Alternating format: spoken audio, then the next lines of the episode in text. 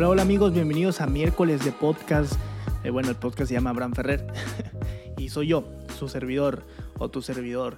Eh, antes de iniciar, me gustaría decirles que gracias, número uno, por el apoyo que, que, estamos recibiendo. De verdad que cada vez estamos creciendo más, cada vez hay más descargas y pues de verdad muchas gracias. Y número dos, eh, eh, bueno, primero que nada, gloria a Dios, ¿verdad? Por todo eso. No estoy, no estoy dándomelas para nada, sino que gracias a Dios y gracias a ustedes de que estamos creciendo.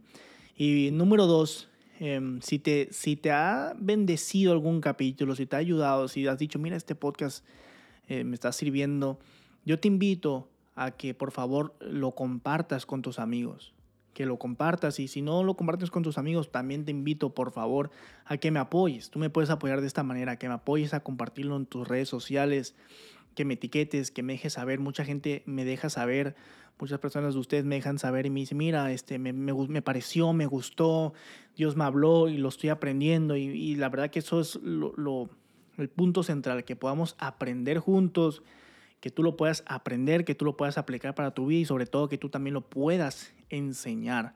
Sí, es importante esto porque muchos de los que me escuchan son eh, cristianos y tienen un liderazgo en, en, la iglesia y esto es importante, mantener un liderazgo sano en la iglesia y sobre todo en estos tiempos que más se necesitan. Así que pues bueno, apóyame ahí, por favor. Eh, déjame saber y pues sigamos compartiendo esto y que el Evangelio se siga expandiendo, ¿verdad? Y no solamente eh, mi podcast, sino los podcasts de las demás personas que te edifiquen, compártelos, compártelos, de verdad que compártelos. Y bueno, sin más preámbulo, vamos directo al tema. Yo le puse, deja hacer esto, ¿sí?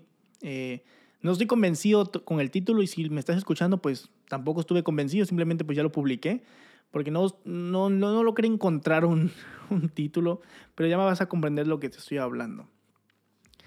Y bueno, pues vamos a empezar. Cuando tú y yo queremos lograr algo en nuestras vidas, usualmente las personas o nosotros hacemos estas famosas listas que se llaman to-do list. No sé si lo lo han visto, eh, o listas de qué hacer, o sea, o como que lista de prioridades, por, por así decirlo. Y estas listas son, son famosillas. Y no voy a hablar mal de las listas, ni, pues, ni voy a decir, mira, está mal, no, para nada. Quiero que me escuches bien. Y estas listas las hacemos porque estamos buscando qué es lo que nosotros debemos de hacer. Estamos intentando con estas listas marcar lo que hicimos y anotar inclusive lo que vamos a hacer, lo que queremos hacer y lo que queremos lograr. Y el objetivo de estas listas es marcarlo, tacharlo. Por ejemplo, si quieres hacer ejercicio, la gente pone en su, en su lista, en su to-do list, ponen ahí, mira, eh, hacer ejercicio. Y cuando hacen ejercicio lo marcan. Cuando quieren aprender más de la palabra de Dios, la gente a veces pone, mira, en su lista diaria ponen, eh, pues leer la Biblia y lo ponen ahí y lo quieren marcar. Y si quieres hacer más ventas, por ejemplo, en tu empresa, te propones hacer cosas nuevas o nuevas estrategias y eso lo anotas y quieres marcarlo. Al final de cuentas, no está mal hacer este tipo de listas, por eso no estoy diciendo que voy a hablar mal de esto. Y tampoco estoy diciendo que no deban de hacerse, porque al final de cuentas estas listas son como que metas, ya sea cortas o largas, y te ayudan como que a tener un margen de tu día o una estructura. Por eso no estoy diciendo que está mal este, este asunto. El problema de pensar únicamente de esta manera o, as, de pensar así en hacer metas y metas y metas y metas de cosas que tú debes hacer y que tú quieres hacer, es que casi nadie las logra, ya que solamente están agregando y agregando a una lista interminable de metas. Y cuando digo agregar, me refiero a que tú y yo somos soñadores. Tú y yo queremos algo, tú y yo queremos lograr ciertas cosas en nuestras vidas. Y, digo esto porque se nos vienen ciertas cosas a la cabeza de vez en cuando, de que queremos lograr aquí, queremos lograr allá, y día con día, por ejemplo, hoy quieres lograr algo y mañana otra cosa. Y lo que haces es agregarlo a esta lista y a esta lista y a esta lista y a esta lista. Por eso digo que se vuelve una lista interminable y una lista donde solamente agregas cosas que tienes que hacer, cosas que vas a hacer. Y por eso es agregar y agregar y agregar. Hoy en día estamos en octubre y yo estoy segurísimo, escúchame bien, estoy segurísimo, pero segurísimo que muchas personas no han logrado ni la mitad e inclusive ni lograrán lo que se propusieron en hacer para este año. Por ejemplo, ahorita viene 2022, estamos a la vuelta de la esquina. En diciembre la gente va a empezar a hacer sus metas. Y estoy seguro que van a ser las mismas metas porque no cumplieron las metas de este año o se van a poner nuevas metas que no van a lograr porque ni siquiera pudieron con las metas anteriores. Y esto es un esto es una crisis, o sea, no todas las personas lo logran. Y pues pensando en esto, lo que estaba leyendo y me gustó una sugerencia que hace el autor que se llama Jim Collins, de, una, de un libro que se llama Empresas que sobresalen. Y él dice esto, te voy a citar el quote, dice, una obra de arte está compuesta no solamente de lo que hay en la pieza final, sino también de lo que no hay en la pieza final. Te lo voy a parafrasear porque al principio como que igual a mí me lo tuve que leer dos veces, pero es que una obra de arte no está compuesta solamente por lo importante de la pieza final, sino también es igual de importante lo que no hay en la pieza final. Él dice que hay que hacer la disciplina que un, que un artista, que un, empresario, una persona exitosa, tiene que hacer la disciplina de descartar lo que no encaja, de quitar lo que no funciona. E inclusive él sugiere en ese libro que creemos una lista de cosas que debemos dejar de hacer. Porque la idea clave aquí, escúchame bien, es que nosotros pasamos demasiado tiempo sumando y no el suficiente eh, tiempo restando. Por eso te decía, tú y yo agregamos y agregamos y agregamos y agregamos nuevas metas, nuevas metas, nuevas metas, nuevas metas, nuevas metas. Tú quieres hacer, tú por eso te decía, tú quieres, por ejemplo, voy a usar este ejemplo, tú quieres hacer más ventas en tu empresa, estás agregando nuevas estrategias y agregando y agregando nuevas estrategias, nuevos métodos, estás tomando nuevos cursos, que escúchame bien, no está mal, no estoy diciendo que esté mal, tienes que seguirlo haciendo, pero no estás restando lo que debes de dejar de hacer. Porque lo que él nos dice es que la gente busca listas de qué es lo que deben de hacer, pero la gente no hace listas de lo que deben de dejar de hacer o listas de lo que no deben de hacer. Porque se nos ha enseñado como que, ¿qué tengo que hacer? Sí, pero que también se nos debe enseñar qué cosas no debemos de hacer. Mira, te voy a poner así de simple. Una hora que dedicas a una cosa es una hora que tú no le dedicas a otra cosa. O sea, lo que tú le estás dedicando a algo es, algo que se está perdiendo en otra cosa. Tú y yo no, o sea, de verdad, tú no sabes el tiempo que tú y yo procrastinamos en el día. O sea, que es demasiado. Si tú y yo sumáramos todas las horas desperdiciadas en nuestras redes sociales, en, en YouTube, o perdiendo el tiempo haciendo otra cosa, o queriendo tomar sola, siestas de tres horas al día, tú no sabes el tiempo que, que, procrastinas. Y a, veces dirás, no, pues son, yo me tomo siestas de 15 minutos, varias siestas, siestas de 15 minutos. Mira, yo nada más veo el teléfono 5, 10 minutos, 5 minutos al, por cada hora. Sí, pero cuando tú lo sumas en todo el día, es un tiempo considerable que tú no invertiste en algo nuevo o en algo productivo. Y es un tiempo considerable que te quita para lograr tus metas actuales, tus metas o tus propósitos actuales. Por eso mismo, y te digo, si tú te has comprometido a hacer ejercicio, o tú quieres pasar más tiempo con tus hijos, o quieres mejorar tu negocio, sea lo que sea que tú te propongas, escúchame bien, para que tú logres ese éxito o para que tú logres ese propósito, tienes que decidir qué vas a dejar de hacer. No tienes que estar pensando qué vas a hacer. Ah, quiero pasar tiempo con mis hijos. ¿Qué tengo que hacer? No. ¿Qué vas a dejar de hacer? Quiero mejorar mi negocio. Ok, antes de pensar en qué es lo nuevo que quieres meter, no. Piensa qué vas a dejar de hacer. ¿Qué estrategias estás haciendo que no son correctas? Tienes que pensar de esta manera.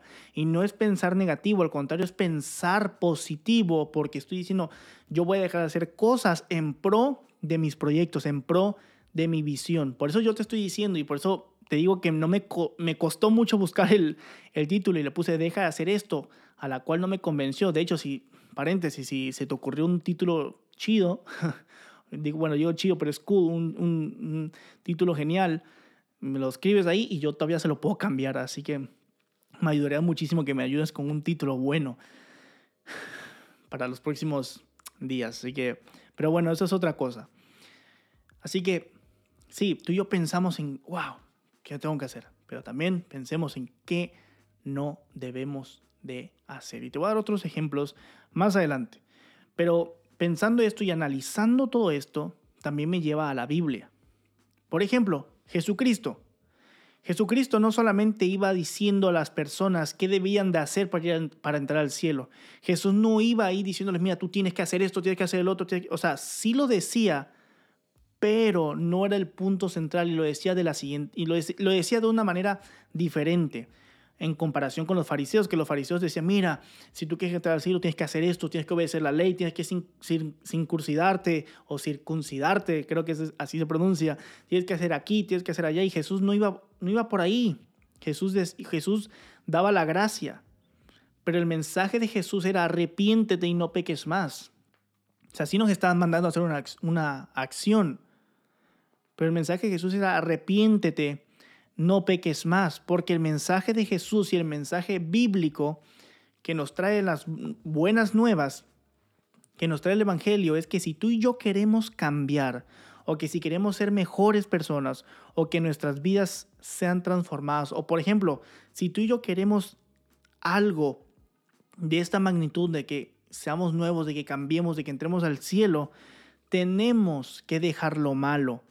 Tenemos que dejar lo malo, porque solo podemos hacer lo bueno si dejamos lo malo. No podemos hacer cosas más buenas o no podemos lograr cosas más grandes si no aprendemos a desechar lo malo. Por eso este es el mensaje de Jesucristo. Sí, Jesús te dice, arrepiéntete, deja de hacer esto, abandona eh, tu pasado, abandona esto, tus pecados te son perdonados, ahora son las cosas nuevas, pero sigue abandonando el pecado, sigue abandonando, abandonando tus malas costumbres, cambia, enfócate en cambiar, enfócate en dejar eso que te aflige, enfócate en dejar eso, eso que te aparte de tu familia, enfócate en dejar todo esto porque solo así vas a poder mirar lo que yo tengo para ti y ahí es donde tú vas a empezar a obedecer, ahí es donde tú vas a empezar a, ahora sí que a seguir ciertas, ciertas indicaciones que Jesús nos deja, por supuesto, en la Biblia, ¿verdad? Sus, sus mandamientos, en todo esto.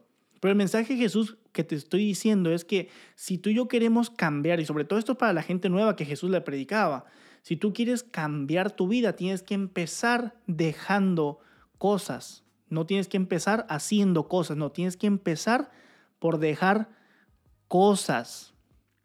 Ya cuando tú hayas dejado las cosas, vas a poder empezar a improvisar en tu vida. Cuando digo improvisar, no me refiero a, a, a atinarle, no, sino a mejorar tu vida.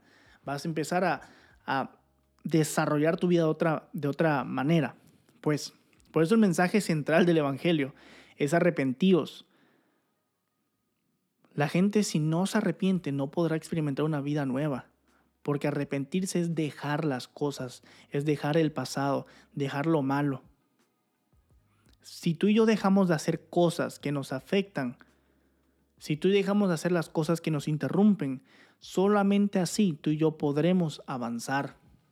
Tú vas a poder avanzar en tu vida cuando dejes de hacer cosas que te afectan, cuando dejes de hacer cosas que te interrumpen, cuando dejes esa cultura o esa o esa costumbre de perder el tiempo en cosas innecesarias. Solamente así tú vas a poder avanzar. Y el mensaje de Jesús fue ese, el, mensaje central del Evangelio, que es arrepentirnos y entregarnos a Dios. Sí, es que nos vamos a arrepentir, a dejar nuestro pasado, a dejar lo que nos afecta, a dejar las malas costumbres, a dejar el pecado para seguir a Dios. Tú y yo no podemos seguir a Dios con, viviendo en pecado. Tenemos que dejarlo. O sea, no sé si me estoy explicando. Jesús no te. O sea, tú no puedes tomar una acción sobre otra acción sin antes eliminar lo que, lo que no te deja completar una tarea, por ejemplo. O sea, no sé.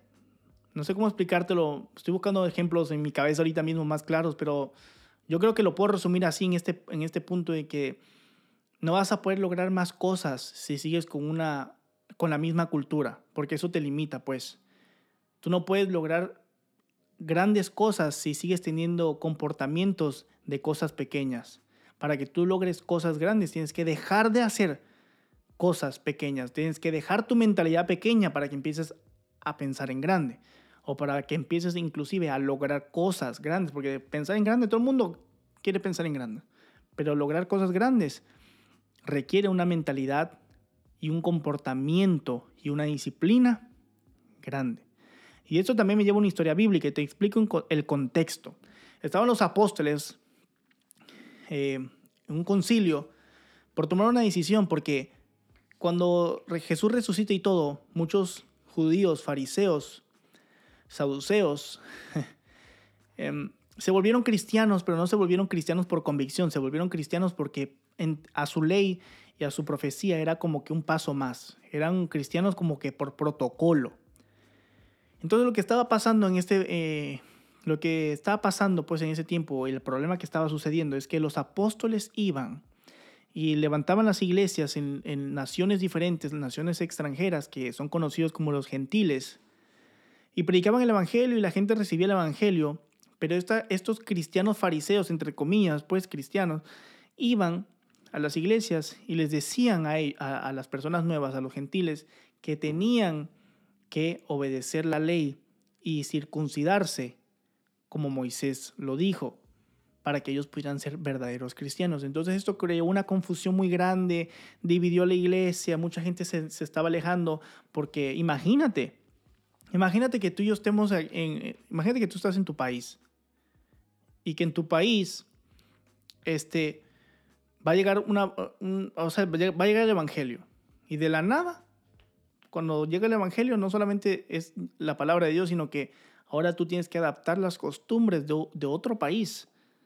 Y te va a costar si ya te creciste en tu propio país. Tú, tú y yo, por ejemplo, hablamos español, pero hablamos de un español diferente, tenemos palabras diferentes, tenemos culturas diferentes, aunque hablemos español, aunque seamos de, de Latinoamérica, tenemos culturas diferentes, formas de pensar diferentes, y, imagínate, tener que adaptar la cultura de otro obligado. Entonces, ese era el problema.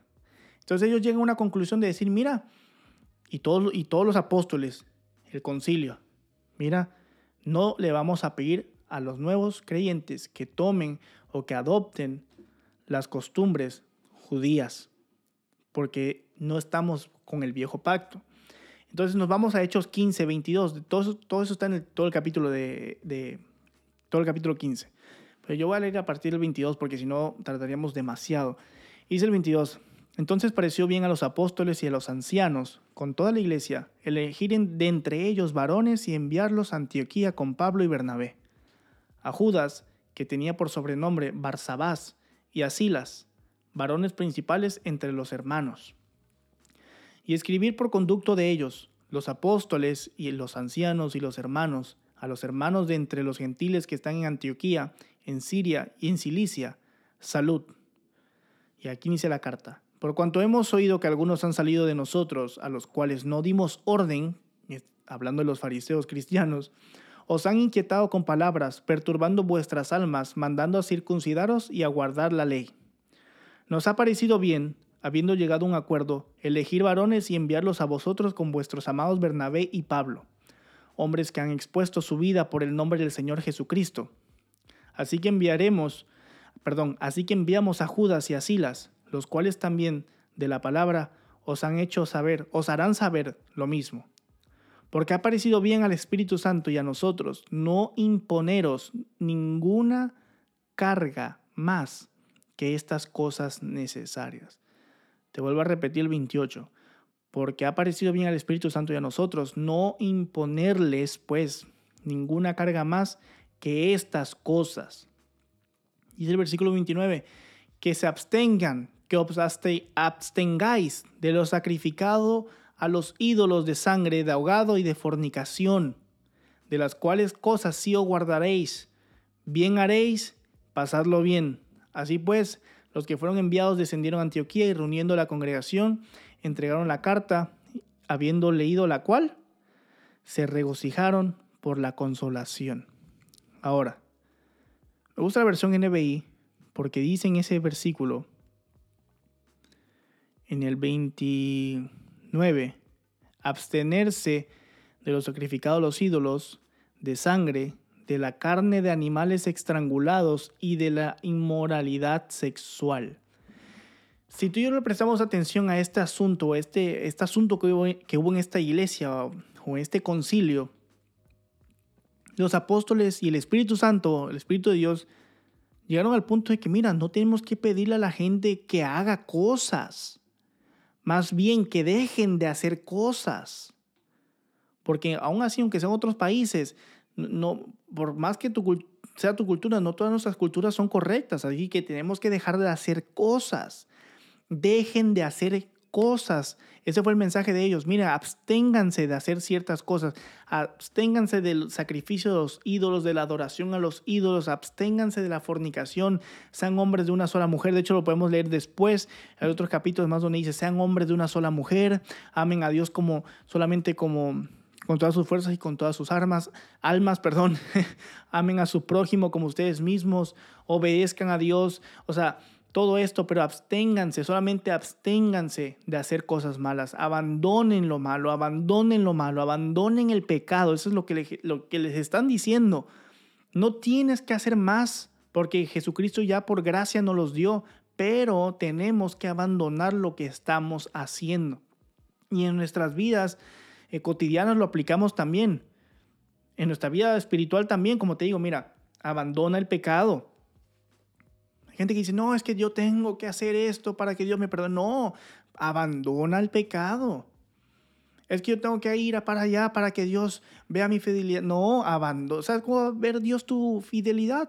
Abandonando el pecado, abandonando lo que, te gusta, lo, lo que te gusta hacer y lo que es malo. Ahí es donde Dios ve tu fidelidad, no solamente yendo a otro lugar. Que no estoy diciendo que no puedas hacerlo, no me malinterpretes. Y digo esto porque hay gente que se lo toma muy literal. Y, pero pero piénsalo. Deja de hacer cosas que no le agradan a Dios. No tienes que hacer otras cosas.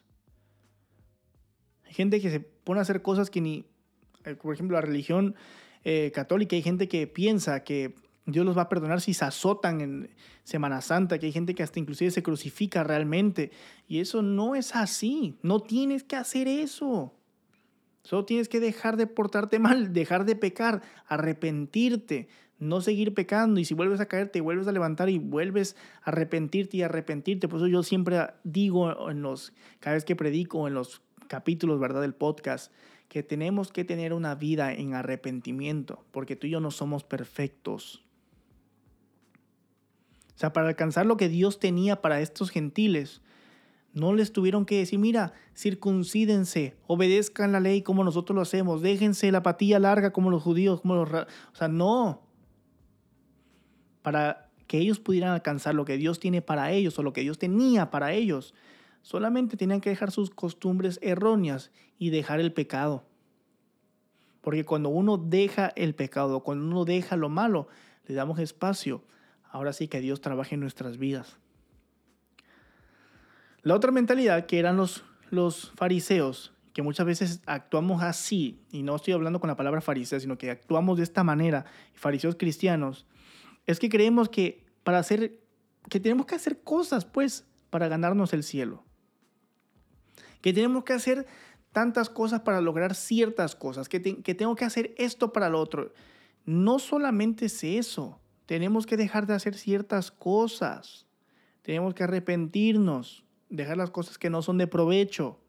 En la vida espiritual, lo digo así, hay religiones que creen que tenemos que hacer cosas para ir al cielo, pero aquí no. Aquí la, la salvación se nos da por gracia. Nadie tiene, nadie compra la salvación, pues. Todo el mundo que es salvo tiene la salvación por gracia. No tenemos que hacer cosas para ganarnos el cielo. Ahora, si somos salvos, Dios nos pide algo. Deja de pecar. Deja de, comportarte como una, de, una forma mundana, por así decirlo. Y si tú quieres eh, ahora sí que aprovechar tu vida en ciertas cosas cotidianas o en ciertas metas que tienes aquí en tu vida, por llamarla así, porque no me gusta llamar esto así, pero en tu vida, entre comillas, secular, tienes que dejar de hacer ciertas cosas también. Ojo, y vuelvo y repito, y ya con esto voy a terminar. No estoy diciendo que esté mal que nos pongamos metas. No estoy diciendo que esté mal que, que lo escribas, no, porque eso es el punto central del mensaje, que tú sueñes, que tú creas por más, porque hay que conquistar más. Tú tienes que cosas, tienes cosas que tienes que conquistar todavía, no me importa la edad que tú tengas, tú tienes cosas que hacer, tú tienes sueños por descubrir, no te puedes estancar, no puedes permanecer donde tú estás, tú tienes que crecer más, pero para que crezcas más no solamente hay que eh, soñar y decir, mira, voy a, en tal año voy a ganar tanto dinero, no, tienes que empezar desde ahorita diciendo qué cosas debo dejar de hacer, ¿Qué cosas estoy haciendo que me limitan crecer? ¿Qué cosas estoy haciendo que no me permiten leer la Biblia? ¿Qué cosas estoy haciendo que no me permiten pasar tiempo con Dios? ¿Qué cosas estoy haciendo que no me permiten prosperar? ¿Qué cosas estoy haciendo con mi, con mi dinero que se me va rápido? Esas cosas son las que tú debes de atacar y decir, mira, voy a dejar de hacer esto. Porque cuando tú dejas de hacer esto vas a empezar a ver resultados en tu vida más inmediatos. Y así cuando tú te propongas cosas más grandes, lo vas a lograr más rápido y más fácil. Todos tenemos sueños y metas. Y no vamos a poder pensar o no podemos pensar que vamos a lograr ciertas cosas agregando más y más y más a nuestra lista. También tenemos que deshacernos de ciertas cosas. Y yo te hago una pregunta. ¿Qué cosas debes de dejar de hacer ahora mismo? ¿Qué cosas en tu vida tienes que cambiar? ¿Qué cosas en tu vida financiera tienes que dejar de hacer?